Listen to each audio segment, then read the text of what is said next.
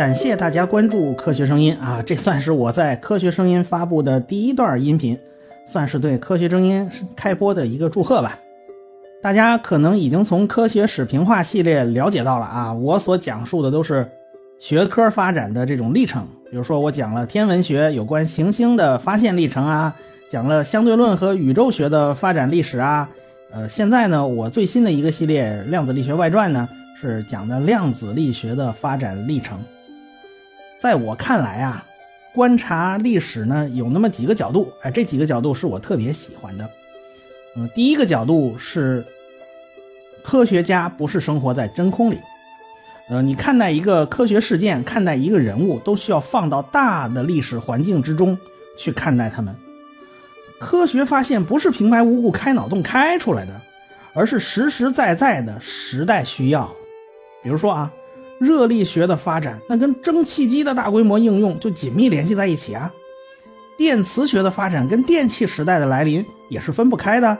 反过来啊，电磁学的一系列发现与发明，又大大的促进了电气时代的向前推进啊。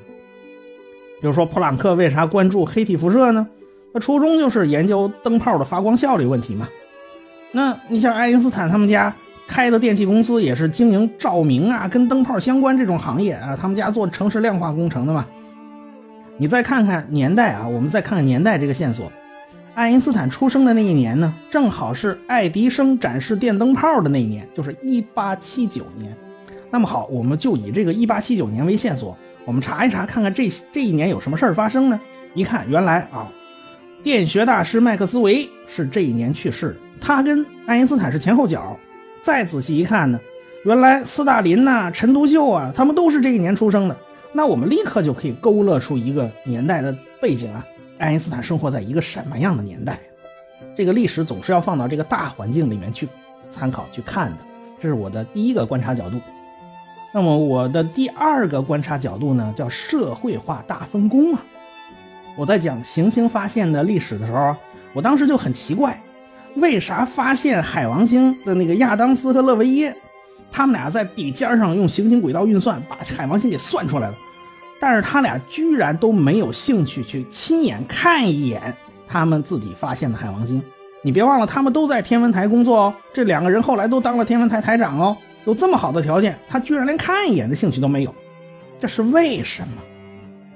因为他们干的就不是这一行，观测与理论计算那是两个行业，隔行如隔山呢。他们干的就不是这一行。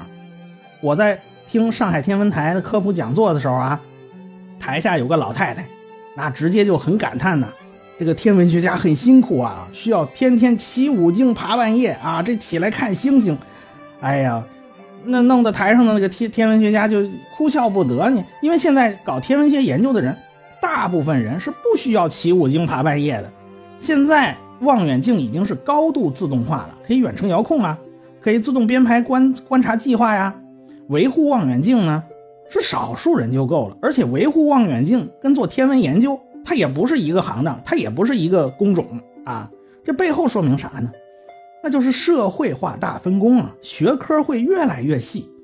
那种自己啊从头到尾什么都干，自己在家鼓捣科学研究的科学怪人。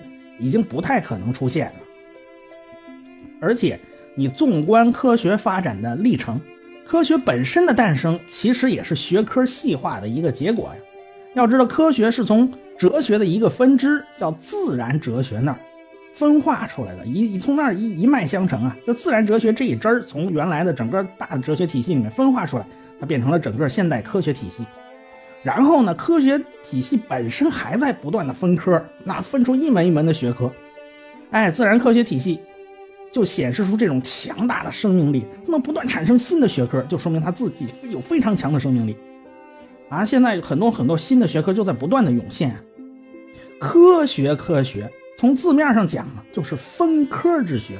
我们离远一点看，这个背后的动机。都是所谓社会化大分工，行业在不断细化，这是我看这个历史的另外一个角度。那我看历史的第三个角度呢，那就比较八卦了，那叫做有人的地方就有江湖啊。我说过，科学家也是人呢，他也有七情六欲啊，他们也有喜怒哀乐呀，他们也有复杂的人际关系啊，也也也错综复杂啊。我们一读历史啊，发现原来这个爱因斯坦年轻的时候是奉子成婚的啊，这个啊这个，而且我们发现啊，这个薛定谔居然是个情圣啊，情人无数啊。我们还发现啊。海森堡的爷爷居然跑到哥本哈根啊，劝说孙子：“你赶快找个稳定点工作啊！”